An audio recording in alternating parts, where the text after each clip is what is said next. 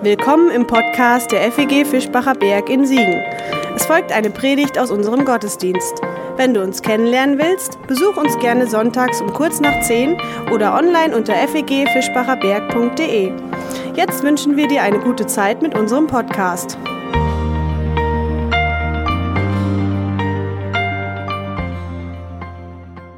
Was ein ätzender Text. Aber gut. Da müsst ihr durch heute Morgen. Und klar, es ist irgendwie ein schrecklicher Text, ein ätzender Text. Und so ein Text, wenn man den irgendwie aufmerksam hört und so ein Stück weit an sich ranlässt, so ein Text, wo einem gar nicht so die Gebetsanrede lieber Gott im Hals stecken bleibt. Und trotzdem ja irgendwie ein Text, der absolute Weltliteratur ist. Also klar, man könnte das pauschal wahrscheinlich von jedem Bibeltext sagen, aber von dem hier noch mal mehr. Drei der fünf großen Weltreligionen berufen sich auf diesen Abraham und seinen Glauben und ganz speziell dann auf diesen Text oder eine Abwandlung von diesem Text. Das sind so über den Daumen und mit Wikipedia-Angaben über vier Milliarden Menschen die sagen, das gehört zum integralen, absolut ohne geht's nicht, meines Glaubens. Irgendwas muss ja dran sein. Und ich gebe zu, dieser Text ist mir bei aller Eckigkeit, aller Schrecklichkeit durchaus ein bisschen ans Herz gewachsen. Davon ist er nicht schöner geworden, aber mir wichtig. Und da will ich euch mit reinnehmen und vielleicht geht es euch heute Mittag dann auch ein Stück weit so, vielleicht auch nicht und das wäre auch völlig okay. Das soll euch die Stimmung nicht verderben. Aber gut, mein Versuch, sich einem kleinen Aspekt, der mir wichtig geworden ist, dieses Textes zu widmen. Und wie ich finde, wie man dem Text was abgewinnen kann, der Schlüssel, wie er wichtig werden könnte oder mir wichtig geworden ist, der wird momentan im Kino ansichtig. Gerade ist ein Film angelaufen und ich glaube, er wird gar nicht so erfolgreich, weil er fast schon nicht mehr läuft. Tolkien. Also die Verfilmung der ersten Lebenshälfte des Autors vom großen Herrn der Ringe. Das Leben von J.R.R. Tolkien. Und wenn wir ehrlich sind, werden sonst wenig wirklich wenig Leben von Philologen verfilmt. Die sind häufig nicht so spannend, seien es schon ein bisschen mehr, aber eigentlich würde sich das wirklich niemand ansehen, wenn er nicht dieses Buch geschrieben hätte oder dieses Epos, ähm, den Herrn der Ringe. Und nicht nur, weil sich alles, wo irgendwie Herr der Ringe im Moment äh, draufsteht, irgendwie wahnsinnig gut verkauft, wenn man dann da ins Kino geht, sondern ja auch geht man dann ins Kino, weil man ja irgendwie denkt, dann versteht man den Herr der Ringe noch mal besser oder noch mal anders. Wenn man sieht, mit welchem emotionalen Mutterboden das Ganze gewachsen ist im Kopf von dem Herrn Tolkien. Wenn man irgendwie mitbekommt, was denn für diesen Autor Mut bedeutet oder was er von Mut erfahren hat oder von Freundschaft und Kameradschaft, aber auch von Krieg auch von Lieben und Geliebtsein. Wenn man da einen Einblick bekommt, dann versteht man doch den Herrn der Ringe nochmal ganz anders. Zumindest hofft man das. Und deswegen geht man in den Film und ich kann euch nicht spoilern, weil ich ihn noch nicht gesehen habe, aber die deutsche Tolkien-Gesellschaft sagt, er ist durchaus sehenswert und es gelingt dem Film eben vor Augen zu malen, unter welchen Bedingungen ähm, oder mit welchen Gedanken und Erfahrungen der Herr der Ringe geschrieben wurde.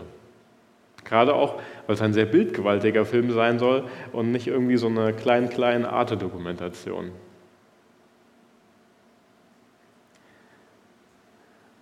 Und was man irgendwie der Fantasy-Literatur angedeihen lässt, das würde doch unseren Bibeltexten auch gut zu Gesicht stehen. Sich mal denen zu nähern, von der Frage her, auf der Grundlage welcher Erfahrungen sie geschrieben sind. Was dahinter steht, was damit verarbeitet wird, was damit aufgehoben wird als Text. Weil, sind wir ehrlich, ohne Abstriche an deren Bedeutung oder auch an deren Heiligkeit sind es doch auch Texte, die konkrete Menschen in konkreten Situationen irgendwann aufgeschrieben haben. Da lohnt sich die Frage doch. Und klar, das ist immer ein bisschen spekulativ. Das ist schon spekulativ bei dem Tolkien-Film, der irgendwie nicht mal ganz 100 Jahre zurückreicht. Und das ist natürlich bei Texten, die tausende von Jahren alt, viel spekulativer. Aber ich glaube, es bringt was. Und wenn man sich bewusst ist, dass es ein bisschen spekulativ ist, ist es auch gar nicht schlimm. Aber in welcher Situation ist dann unser Text von heute Morgen erwachsen? Woran muss man zu knabbern haben, dass man solche Texte aufschreibt?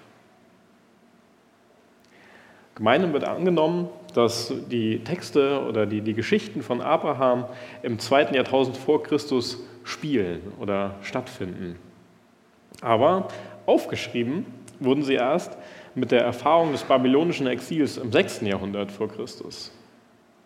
Natürlich gab es vorher schon so mündliche Traditionen, die man sich damals am Lagerfeuer erzählt hat und äh, so weitergegeben hat, tradiert hat, aber so als schöne Erzählzusammenstellung und so als wirklich verschriftlichen Text eben erst dann.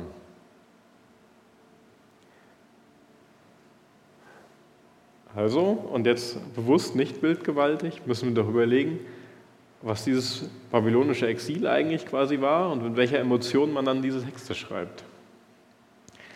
Und wie gesagt, im 6. Jahrhundert vor Christus, so rund, passiert da in drei Wellen etwas. Jerusalem wird von Babyloniern zunächst mal erobert und sehr, sehr hart geplündert. Und ein Großteil der Bevölkerung wird deportiert nach Babylonien, gerade die obere Schicht und natürlich das Königshaus. Dann gibt es eine zweite Welle, in der die Stadt nicht nur erobert, sondern auch noch völlig zerstört wird, inklusive des Tempels und auch sonstigen fast allen Gebäuden. Und dann gibt es nochmal eine dritte Welle, wo nochmal mehr Bevölkerung deportiert wird. Und so steht man am Ende da mit einem ganz dezimierten Volk, sitzt überwiegend in der Fremde, steht rundum in Trümmern und vor allen Dingen religiös in Trümmern, weil der Ort, an dem Gott seine Gegenwart verheißen hat, an dem man eigentlich Gott opfert, auch eben völlig Trümmern liegt.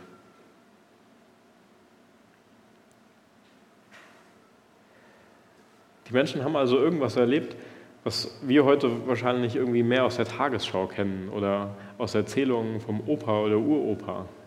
Krieg und kulturelle Entwurzelung, Fragestellungen von der eigenen Volksgemeinschaft und vor allen Dingen die tiefste Infragestellung der eigenen religiösen Überzeugung. Das Land war verloren, das Königtum gefangen, und der Tempel als Gegenwart Gottes zerstört. So die hinteren Kapitel bei Jesaja, die können auch in vielen Phasen das relativ gut einfangen, haben auch ganz markige Worte, wie man sich so fühlt in der Zeit. Gelinde gesagt, von Gott verarscht, im Stich gelassen.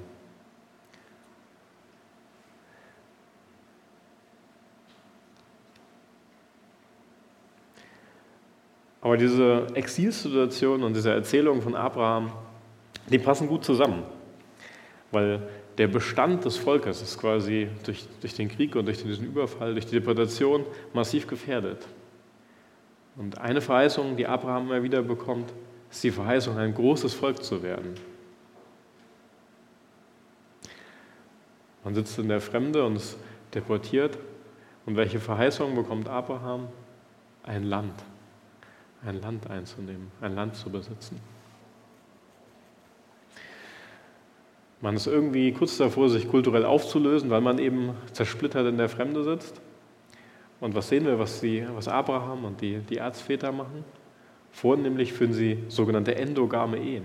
Das heißt, sie nehmen Frauen aus ihrer eigenen Sippe, um eben die eigene kulturelle Identität zu erhalten.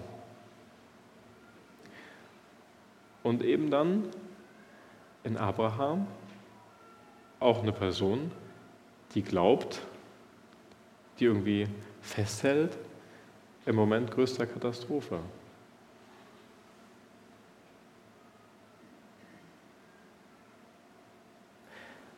Mit dem im Hintergrund widmen wir uns nochmal diesem Kopfschmerzentext. Und wenn man auf den Punkt bringen müsste, was das ist, was Kopfschmerzen macht an diesem Text, an diesem Text der Opferung oder Bindung Isaaks, dann bringt es quasi niemand besser auf den Punkt als äh, Johannes Chrysostomos, also ein super, super alter Kirchenvater. Er sagt ganz knapp, Gott tritt hier mit Gott in Widerspruch.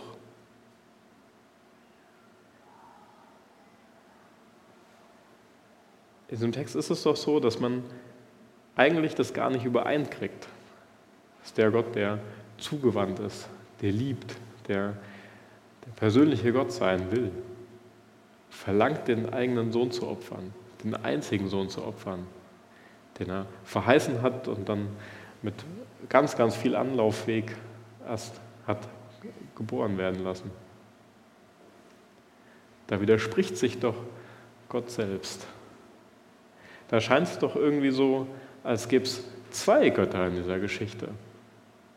Der eine Gott, der das absolut Unmenschliche verlangt und zumutet.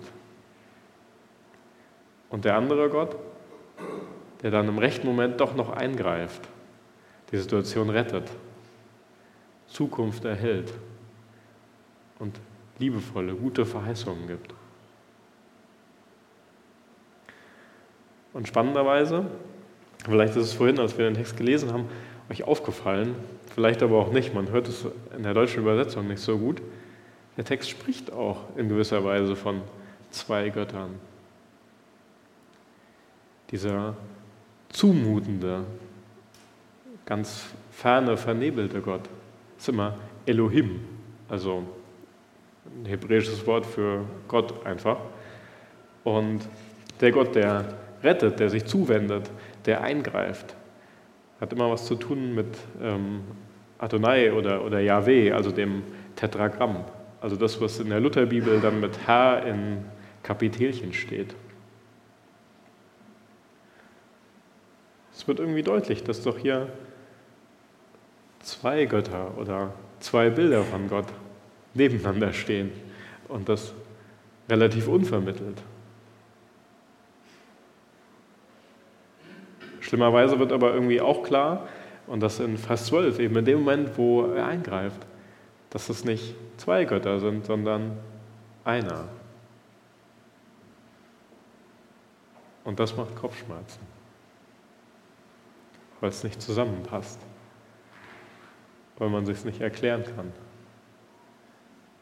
Warum denn der Gott, der liebt und zugewandt ist und eine Zukunft will, so Grausames zumutet?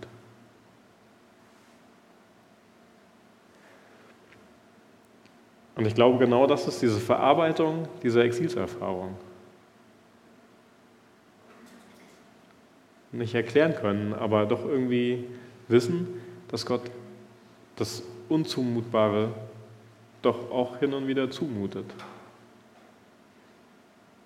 Zu merken, dass Gott sich doch auch immer ganz anders verhält, als wir das eigentlich denken würden, als wir es von ihm auch zu Recht erwarten.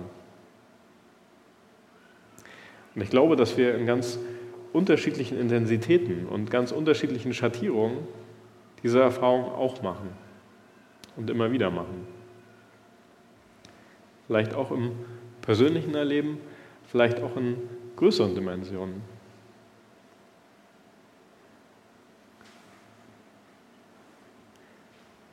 Könnte ja auch manchmal fragen, warum wir in einer Welt leben, in der es sowas wie Seenotrettung im großen Stil geben muss.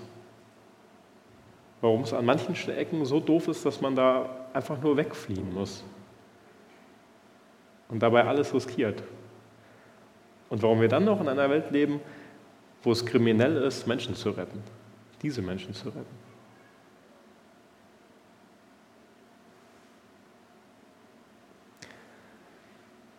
Ist irgendwie in ganz vielen verschiedenen Intensitäten und ganz vielen verschiedenen Schattierungen eine klassische Frage geworden. Sogar eine klassische Frage der Philosophiegeschichte. Der Herr Leibniz, ja, der, nach dem die Kekse benannt sind, hat es mal in diesem Kunstwort Theodizee zurechtgepackt oder in diesem Theodizee-Problem. Also letztlich die Frage, warum Gott denn dieses Leid eigentlich zulassen kann. Wie das mit einem gerechten Gott zusammenpasst.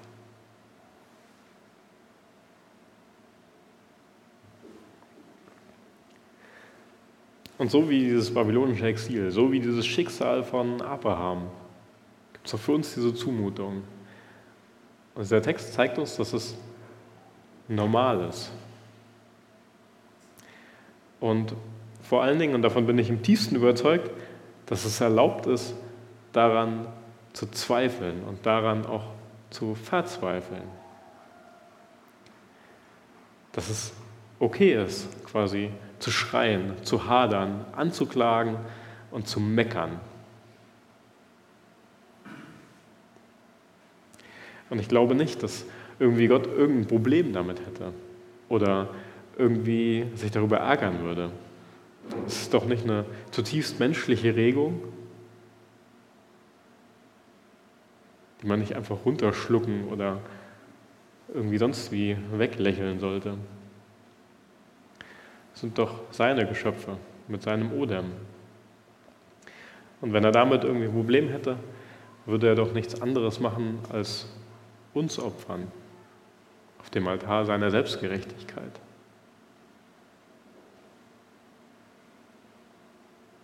Es erlaubt, zu zweifeln, zu hadern, zu schreien und zu meckern.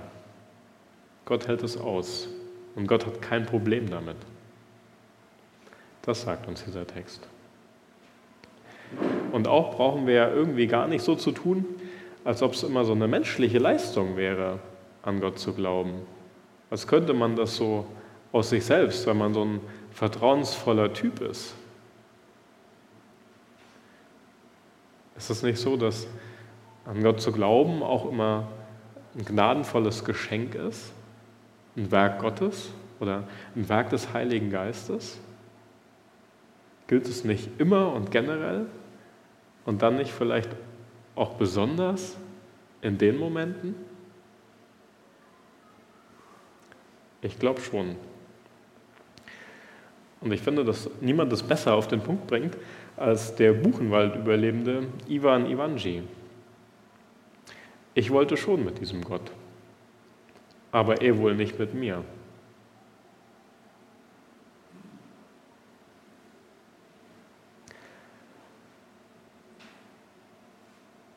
Es ist okay zu zweifeln und zu hadern und es ist auch okay zu verzweifeln. Aber irgendwie geht es in diesem Text ja auch um das glorreiche Beispiel des Glaubens, Abraham. Und dann kann man überlegen, was ist das denn für ein Glauben? Und ich glaube nicht, dass es so ein Personenkultglauben ist, dass man sagt, naja, Abraham, der hat es einfach durchgezogen und war da ganz stoisch, ähm, macht einfach, was ihm aufgetragen ist, weil er immer das Gute darin gesehen hat und ihm das total einleuchtete. Das glaube ich nicht. Und wenn man sich diesen ganz eigenartigen Erzählstil dieses Textes ansieht, glaube ich das auch vom Text her nicht. Schließlich ist es ja irgendwie komisch geschildert. Wir hören ja immer nur, was Abraham macht. Teilweise in ganz minutiöser Schilderung, die irgendwie sowieso Zeitlupe anmutet. Aber nirgendwo ist ja ein Satz wie Abraham tat es fröhlich oder Abraham war äußerst betrübt. Was emotional in dem Kerl vorgeht, ist gar nicht erwähnt, ist gar nicht unmittelbar ausgeführt. Ist vielleicht irgendwie versteckt in den anderen Formulierungen. Ist eine Leerstelle, die wir beim Lesen eintragen. Und das kann irgendwie vielleicht zwischen ganz stoisch und preußischem, fröhlichem Befehlsgehorsam sein und auch irgendwo zwischen innerem Zweifeln und Kaputtgehen und sich zermatern. Und mein Abraham ist eher bei letzterem. Die Langsamkeit, in der er die Sachen macht. Und die bestrückende Stille dieses Textes. Die deute ich so. Aber was ist dann dieser Glauben, den Abraham hier feiert und irgendwie fröhlich voraus hat? Und das ist, glaube ich, so ein winziger Rest Hoffnung oder vielleicht auch nur noch so ein frommer Wunsch, dass nicht nur der Gott sich zeigt, der ihm irgendwie alles zumutet, sondern auch wieder der Gott ihn sieht und sich sehen lässt, der sich ihm zuwendet, der rettet, der verheißt, der Zukunft eröffnet, der liebt. Ich finde, das wird schön deutlich, wenn er von, von Isaak gefragt wird, naja, wir haben jetzt hier quasi alles zum, zum Opfern, bis auf dieses Opfertier. Was sollen wir denn opfern? Und er dann sagt, dass Gott ein Tier ersehen wird. Und das ist ein markantes Wortspiel, was ja auch am Ende wieder heißt, dass Gott es gesehen hat, dieses neue Tier. Und das ist der Ort in der er so genannt wird, der Gott, der sich sehen lässt. Und zwar so, wie er eigentlich ist. Der Glaube besteht also gar nicht darin, immer zu denken, huh, das ist alles super, wie Gott das macht und immer richtig, sondern eigentlich vielleicht nur in dem blanken Wunsch, dass Gott kurz bevor es zu spät ist, sich wieder so, lässt, so sehen lässt, wie er eigentlich ist. So wie er es auch zuvor in den Abrahams Geschichten gemacht hat. Zum Beispiel bei Hagar, bei seiner anderen Frau, ähm, die er auch sieht. Oder bei Ismael, den er anhört, im Moment größter Gefährdung, den er rettet.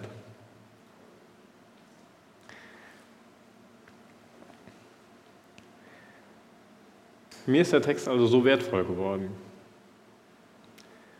weil er eine Projektionsfläche für mich bietet mit Gott zu hadern über die Dinge, die mich stören, die ich als Zumutung empfinde, über die ich mich ärgere. Im individuellen, im privaten, aber vielleicht auch im großen, im politischen. Und gleichzeitig ist er mir wichtig, weil er nicht nur negativ ist, sondern so den Hauch von Hoffnung wachhält, dass der Gott, wie wir ihn kennen, wie er ist, liebevoll zugewandt, rettend und Zukunft eröffnend sich wieder zeigt, bevor es zu spät ist. Amen.